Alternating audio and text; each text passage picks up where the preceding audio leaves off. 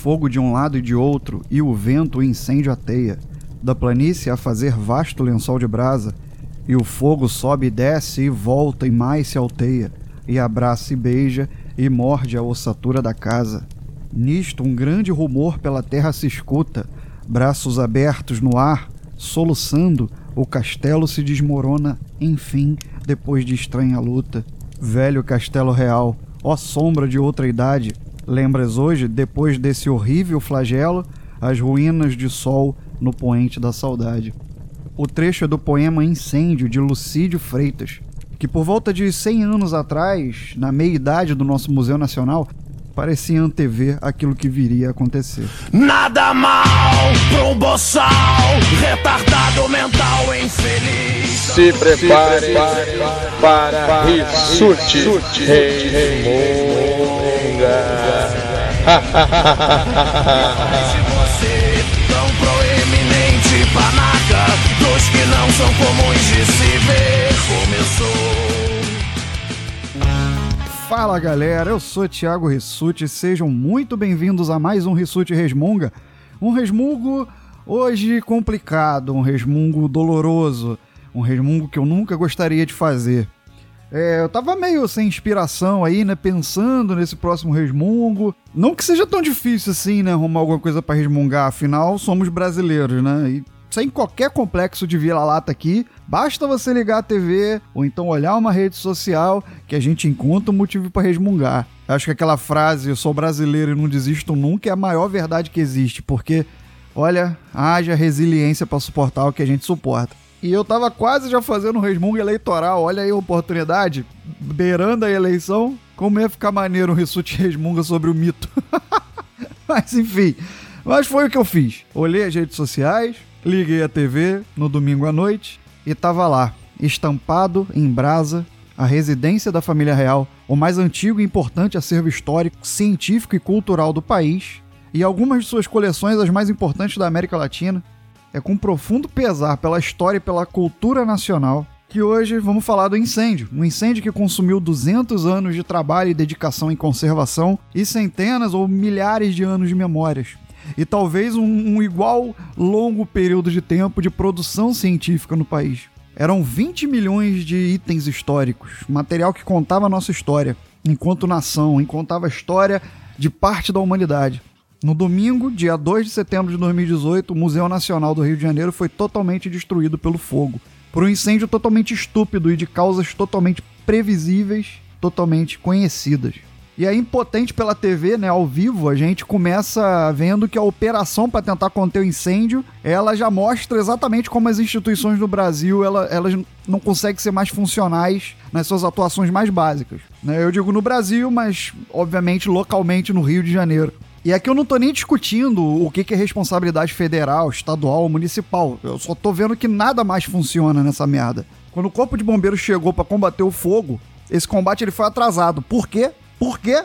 Por falta de água. Falta de água nos hidrantes. Os hidrantes mais próximos é, não tinham pressão suficiente. E aí os bombeiros tiveram que bombear a água do lago da Quinta da Boa Vista, onde fica o museu. Felizmente tinha um lago para começar os trabalhos, e se não tivesse, não é verdade? Até que carros-pipas fossem enviados pela SEDAI. SEDAI que é a Companhia de Água e Esgoto do Rio de Janeiro. E eu tô justificando porque eu não sei como chama a Companhia de Água e Esgoto de outros estados.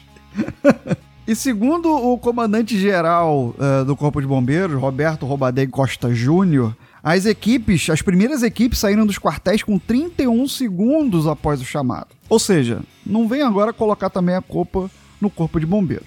Porque só duas horas depois é que eles conseguiram iniciar o combate ao fogo. E o bacana é que ninguém consegue assumir falha mais no país, né? Acontece a merda que acontece, ninguém fala assim, porra, desculpa aí, foi mal. Dignidade para reconhecer erro não existe. Aí a SEDAI disse que disponibilizou carros-pipa para o uso do Corpo de Bombeiros, mesmo a região estando plenamente abastecida. Tipo assim, ó, beleza, vou mandar água para vocês, mas o hidrante aí tá de boa, tá? Vocês que não estão sabendo. Ah, pra puta. Cobre. Pariu também, né, SEDAI? Ou seja, de novo, é, é meio clichê, é, é meio vira-lata, mas, cara, é a verdade, nada mais funciona. E por que, que eu disse que as causas eram previsíveis, né? Porque uma matéria da EBC, Empresa Brasileira de Comunicação, em 2004, um secretário estadual de Energia, Indústria Naval e Petróleo, Wagner Victor, constatou várias irregularidades durante uma visita que fez ao museu. O secretário disse ter ficado impressionado com a situação das instalações elétricas, que, segundo ele, estavam em estado deplorável, e a fiação antiga ainda revestida por tecido. Abre aspas para o que o secretário na época disse: o museu vai pegar fogo. São fiações expostas, mal conservadas, alas com infiltrações, uma situação de total irresponsabilidade com o patrimônio histórico. Fecha aspas. Isso foi de 2004. O descaso vem de muito tempo. O que tacou fogo no Museu Nacional no dia 2 de setembro foi simplesmente descaso com o patrimônio histórico do país. Tá? Isso se daqui a pouco não me aparecerem falando que foi um balão que tacou fogo, aí pronto, aí ninguém tem culpa, né? Quem vai atrás do dono do balão? Não vai. Enfim, esse mesmo secretário que em 2004 ele é, acusou essas irregularidades, eu até arrisco dizer que ele mesmo não fez muita coisa. Sem contar a direção da Universidade Federal do Rio de Janeiro ou, ou do próprio museu, tentando recursos para de longa data já tentar resolver esses problemas. Na verdade, é você conseguir recursos no, no, no Brasil, a, a burocracia emperra tudo. Porém, emperra para aquilo que não é prioridade, né? Às vésperas das eleições aí, a gente tá vendo que o governo, principalmente o judiciário, tá trabalhando como nunca. Em tempo recorde se fazem e se cumprem as decisões. Ou seja, as nossas prioridades enquanto nação, elas já estão estabelecidas. Não se faz, é, ouvimos isso recentemente, né, Ronaldo? É, não se faz Copa com hospital, não se faz Copa com escola.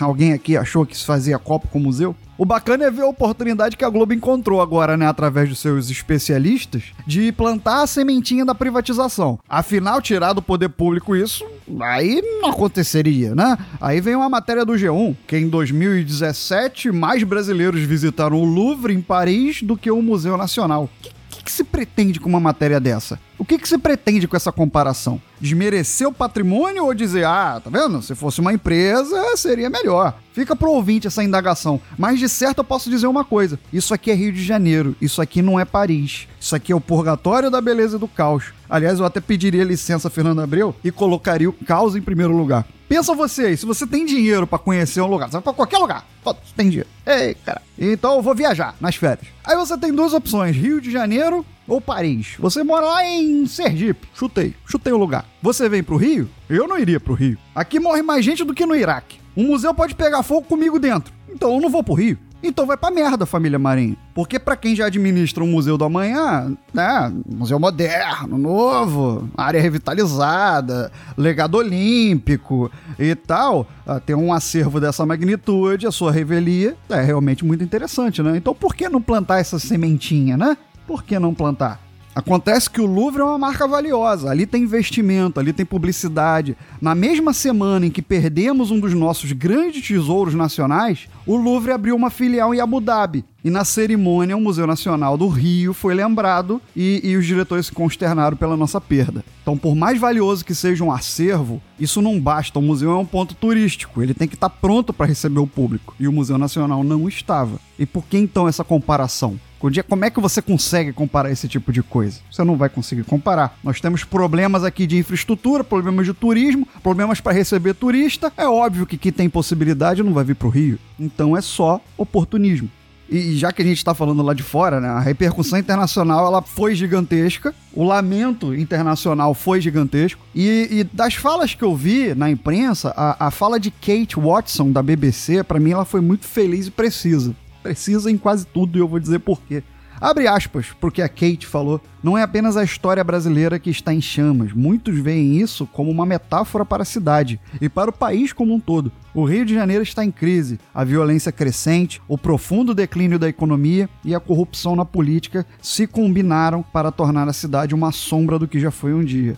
Você viria para o Rio ou você iria para Paris? Cara. Cobre. E fecha aspas porque ela disse. Não, mentira, fechou lá no que foi um dia, porque eu, a parte do cara. Cobre. Fui eu que disse. Foi mal aí. Desculpa, Kate. Agora, é, eu acho que ela foi precisa, bastante precisa em quase tudo. Isso é uma metáfora do que a gente vive sim. Aquela imagem do museu pegando fogo é, é, é a imagem da cidade hoje. É a imagem do país hoje. É, é, é as nossas perdas, o assalto à nossa dignidade, à nossa, à nossa memória, aos nossos direitos, tá lá, pegando fogo, em brasa. Imagem melhor do que essa não há para descrever o nosso momento como nação. Agora, eu acho que ela não foi precisa quanto ao declínio da economia. Isso eu não entendi, porque eu acho que a economia tá muito de boa, vocês não concordam? O pessoal fala em crise, mas só nas malas do Gedel foram encontrados 50 milhões. Vamos lá, aula de matemática. Só o desvio do Gedel já reformaria o Museu Nacional. Duas vezes. E ainda sobrava troco. Tem noção disso? Tem noção que o, Museu Nacional aplicou um, um projeto de 21 milhões a implantar segurança contra incêndios? A burocracia emperrou. O dinheiro não chegou nunca. E, e-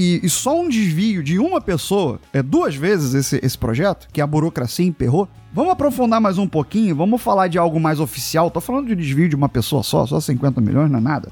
Mas vamos falar agora do governo, ou de governos anteriores também. O valor destinado à cultura, que já era ínfimo, apenas 0,7% do orçamento da União, passou no governo Temer para 0,012%. Ah, é a crise, Rissuti. Beleza, mas grandes fortunas não são taxadas até hoje. Empresas privadas têm isenções bilionárias. O governo federal isentou um banco, e eu vou falar aqui só de um, mas sem dar o nome, tá? Mas vou dar uma dica pra você. Sabe aquele banco que sempre aparece uma, uma criança assim na propaganda fazendo uma bolinha assim, com uma letrinha dentro, sabe? Assim, ó, o idiota é você, né? Enquanto ela vai fazendo assim a bolinha, aquele idiota. Enfim, o, o, o banco teve perdoado uma dívida de 25 bilhões. Bilhões! Então, outra questão de prova, olha só, ó, ó, ó, a aulinha de matemática bombando aqui, ó. Considerando que o Museu Nacional precisa de vou botar essa na prova dos meus alunos. Considerando que o Museu Nacional precisa de 560 mil reais por ano para se manter, se o governo arrecadasse 25 bilhões de uma instituição financeira privada, por quantos anos o Museu Nacional poderia sobreviver? Quando você fizer suas continhas, você vai perceber que a resposta é 45 anos. Imagina o que, que não se pode fazer com esse dinheiro perdoado, deixado para lá. Obviamente aqui eu tô é, é, contextualizando em cima dos números do museu. Nós temos problemas enormes em outras áreas, talvez até maiores. Porém, é só pra gente ter ideia de como é que a coisa, como é que tá a gestão do país. E aí, você fala que tem crise, mas não tem crise na economia. Na minha visão, você só tem uma crise moral, porque tem uma massa inerte que vai pagar a conta. Aí toma aumenta de tudo, aumenta de imposto, aumenta do cara, Cobre. aumento da gasolina e cortes daquilo que deveria ser o nosso patrimônio. Patrimônio que a gente mostrou vergonhosamente pro planeta que nós não somos capazes de cuidar. Numa perfeita fotografia da nossa calamidade diária. Então não me venham falar em crise. Como eu falei, a única crise que tem no Brasil hoje é moral. É você não ser transparente, é você alardear que existe uma crise para justificar a minimização da atuação do Estado num grande acordo nacional com o Supremo e tudo. Não é isso, Jucá? E é aí que mora o problema. Ou a solução, dependendo da ótica. Vamos aprofundar mais um pouquinho na crise? Vamos lá. Lembra daquela PEC do teto lá, aqueles 20 anos sem investimentos? Aí o resultado. Obviamente, antes que os Minions venham questionar, Teto foi assinado ontem. O descaso já vem de longa data. Por que, que você tá falando das duas coisas ao mesmo tempo? Mas você acha que não vai ter influência nenhuma? Você acha que outros acervos, outras instituições não vão sofrer com esses 20 anos sem investimento? Se você não sabe, a Biblioteca Nacional também no Rio, ela também está degradada. Tem goteiras próximas aos livros, tem falta de ventilação, tem problemas elétricos. Já imaginou um incêndio numa biblioteca? Uma biblioteca do tamanho da Biblioteca Nacional, e lá não tem nenhum me- meteorito exposto para sobrar, igual sobrou lá no, no Museu Nacional. Qual a garantia de que nossos direitos fundamentais constitucionais serão atendidos? Nenhuma. Aí a gente entende como é possível perdoar a dívida de banco. E é um corte que não atinge parlamentar, não atinge ministério nenhum, né? A, a- a galera lá de cima, que aumenta de salário toda hora. Então, pra você ter ideia, ó, isso aqui, olha, isso aqui dá ânsia de vômito. Segura essa. Mais aulinha de matemática. Cada ministro do Supremo custa aos cofres públicos por ano 53 milhões de reais. 53 milhões de reais. O museu ele só precisaria de meio ministro para não morrer. Se eles não tivessem até auxílio terno, talvez o orçamento do museu, né, que tinha despesas anuais de 560 mil, não precisasse cair de 360 em 2017, ou seja, já estava em déficit, para apenas 98 mil até agosto de 2018. Ou seja, o orçamento destinado ao museu em 2018 talvez não chegasse a 100 mil, mas o Supremo aumentou o salário recentemente, não foi? Não sei, eu acho que, acho que sim. Não tá convencido ainda? Quer mais alguma coisa? Vamos falar, vamos aprofundar mais um pouquinho. Vamos ver como é que, vamos tentar entender como é que é a nossa crise econômica. Agora tem dinheiro. Puta que. Ó, agora, porra! Pelo menos milagre no Brasil ainda acontece. Né? Porque um dia depois do acontecido, a UMEC liberou 10 milhões para ajudar na reconstrução do museu. Dois dias depois, O ministro da Cultura, que é um filho da. Cobre. que foi a público dizer que conhecia as condições do museu, mas que era culpa de outros, de outros governos, como a SEDAI lá embaixo diz que ah, a culpa é dos bombeiros que não sabe abrir o hidrante, eu digo, ah, eu sei que tá tudo uma merda, mas a culpa é dos outros que não fizeram. Ninguém assume mais responsabilidade nessa porra, né? E aí o ministro veio dizer que a reconstrução começa já. Agora tem dinheiro, agora tem ajuda, agora não tem burocracia. Precisa da tragédia, da perda, da comoção, da revolta para alguém se mexer em prol de algo que não envolve o próprio rabo. Então, que porra de, de, de, de crise é essa que aparece 10 milhões no dia seguinte? Tem que acontecer a merda primeiro. E agora aparece um monte de viúva que lamenta a perda do povo, a do, do país e, dos caralho. Ah, porra, abriu burocracia de Cobre. Cobre. porque quando quer, faz. Porque quando quer comprar voto, compra. Porque quando der- quer dar banquete no palácio, dá. Porque quando tem um julgamento de interesse, julga. Quando é do interesse, a coisa acontece do dia pra noite. E agora tá aí, do dia pra noite, o nosso museu se fez cinzas. O projeto de 21 milhões aplicado ao BNDES justamente para fazer a manutenção e a implementação desse sistema contra incêndios, que eu já mencionei, chegou com 200 anos de atraso. Ou, ou se você quiser ser menos caótico, é, é, podemos falar 14 anos de atraso, data de quando já se sabia da precariedade do, do, do acervo, dito por um secretário, agora a verba ela vai ser liberada para reconstrução do prédio. Do prédio. Porque do acervo ninguém vai conseguir reconstruir o que se perdeu. Ou seja, não se previne, se reage. E só reage quando há comoção, há, há revolta. Porque senão, foda Cobre. deixa pra lá. Descaso, ignorância, cobiça, corrupção. Esse foi o fogo que consumiu o museu. Anos de negligência, anos de sucateamento. Mas por quê? Porque é cultura, é história, é educação, né? Hoje em dia, cultura é criança esperança. História é ideologia, é coisa de esquerdopata maconheiro. E educação? Educa... Nada é mais combatido no Brasil pós-golpe do que a educação. Só você lembrar lá das mudanças do ensino médio, o notório saber, o corte no orçamento das instituições, do, do qual o próprio museu foi vítima. Vez ou outra se discute o fim da universidade pública. Ter um povo pensante não é nada interessante. Quando você arquiteta medidas que dificultam o acesso à informação, à educação, à cultura, à ciência, mais distantes ficam as classes, maior o controle de uma sobre a outra. E quem da base da pirâmide quiser ter acesso, que pague por isso. Só vou lembrar para vocês o seguinte: o FIES está com os dias contados, tá? Bolsa de estudo, de pós-graduação, esquece, já viraram cinzas assim como os documentos do Museu Nacional. Vai ter dinheiro para pagar? Vai ter papai para pagar? Xiii. Então tem uma notícia ruim para dar para você. Tá vendo como é que os planos funcionam? É genial.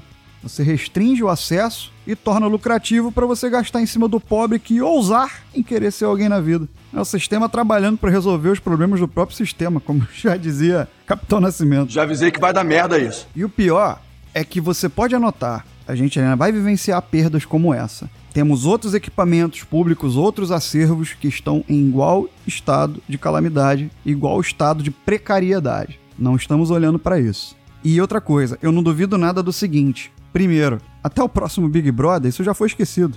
Segundo, a reconstrução do museu vai passar da casa do bilhão, como foi o Maracanã na Copa e como tantas outras obras superfaturadas que a gente tem por aí. Ou talvez não, né? Porque agora a, a Unesco tá de olho, interessada, investindo, e aí quando tem inglês vendo, a nossa vergonha na cara ela costuma aparecer um pouquinho. E terceiro, quando enfim tiver pronto, pode colocar aí mais 40 conto para entrar. Bota a entrada lá em cima. Sabe por quê? Porque o investimento tem que voltar. A obra tem que se pagar. A gente tá em crise, lembra? Quem foi que disse que uma tragédia não é uma boa oportunidade de negócio?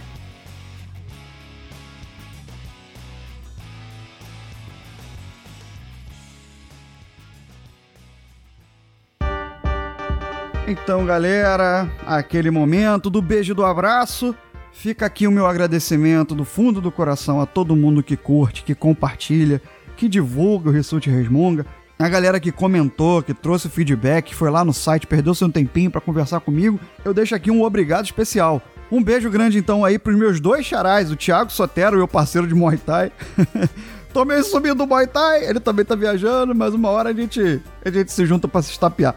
Tiago Ramos Melo, sempre presente Tiago Ramos Melo, assim como Darley Santos, que também tá sempre lá, sempre comentando. Todo mundo aqui concorda com o caso dos brasileiros que fizeram aquele papelão na Copa, com um episódio de extremo mau gosto e machismo. Mais um abraço pro Arthur Gabriel, que disse que termina todo o Rissuti Resmunga com um cara Cobre. em letras garrafais. Ele disse: Você é demais, senhor Franco Leal. Peraí, não, não sei de quem você tá falando, não, cara. Meu sobrenome é Rissuti, eu não entendi. Valeu, Arthur, obrigado. Me sinto muito honrado com, com esse elogio. E honrado também com a Mila, Mila Moreira, que disse que não aguenta mais concordar comigo. Que fofo, Mila. Obrigado, um beijo pra você e boa sorte aí na correria. Mila tá num momento meio tenso, mas eu tenho certeza que vem coisa boa por aí. Acredita em você, garota. E Petros Davi, Petros Davi ressurgiu das cinzas, com, com perdão do trocadilho com o próprio tema, mas enfim, fiquei até meio sem graça agora. Mas Petros, que tava sumido, apareceu, deixou um comentário lá. Então, muito obrigado a todo mundo que me trouxe algum retorno sobre o episódio. Fico muito feliz. Quer ter seu nome anunciado aqui? Não vai de nada, tá? Você não vai ganhar nada. Eu não sei nem se isso é barganha suficiente, mas deixa lá o um comentário. Diz se concordou, diz se discordou, me chama de lindo, me chama de feio, que eu guardo tudo no coração. O feio não. e é isso aí, pessoal. Vamos chegando ao fim de mais um resmungo. E o recado que eu deixo é que sejamos mais cuidadosos com a nossa história, com o que é nosso. Vamos valorizar mais a nossa cultura. E que, enquanto cidadãos, podemos ser também educadores e tentar abrir os olhos das pessoas, sabe? É, é, fazer o nosso papel. Algumas pessoas vão continuar no escuro, mas fazer o quê? Resmunga no ouvido deles, né? Resmunga, vai lá, perturba. A eleição tá aí, vamos tentar fazer um bom papel. Você tem o direito de apoiar quem você quiser, cara, mas tenha a decência e a dignidade de buscar informação e ter convicção de que você tá fazendo a escolha certa. Volta agora em novembro, já com a merda feita, depois da eleição. Só não me venham com Bolsonaro, tá? Puta que pariu, não dá. Que é um cara muito sensível, né? Inclusive foram perguntados para ele sobre o museu, sobre, sobre propostas que ele tinha para esse tipo de situação e ele disse: Já pegou fogo? O que, que você quer que eu faça? Gênio. Mito! Pensem bem. Vamos fazer um bom papel. Vamos fazer o nosso papel. Beleza? Me diz uma coisa. Vem cá. E você? Já resmungou hoje? Acessem galeradoral.com.br Mensagens em contato arroba galeradoral.com.br Busque por Galera do Hall em Facebook, Instagram, Twitter. Galera do Hall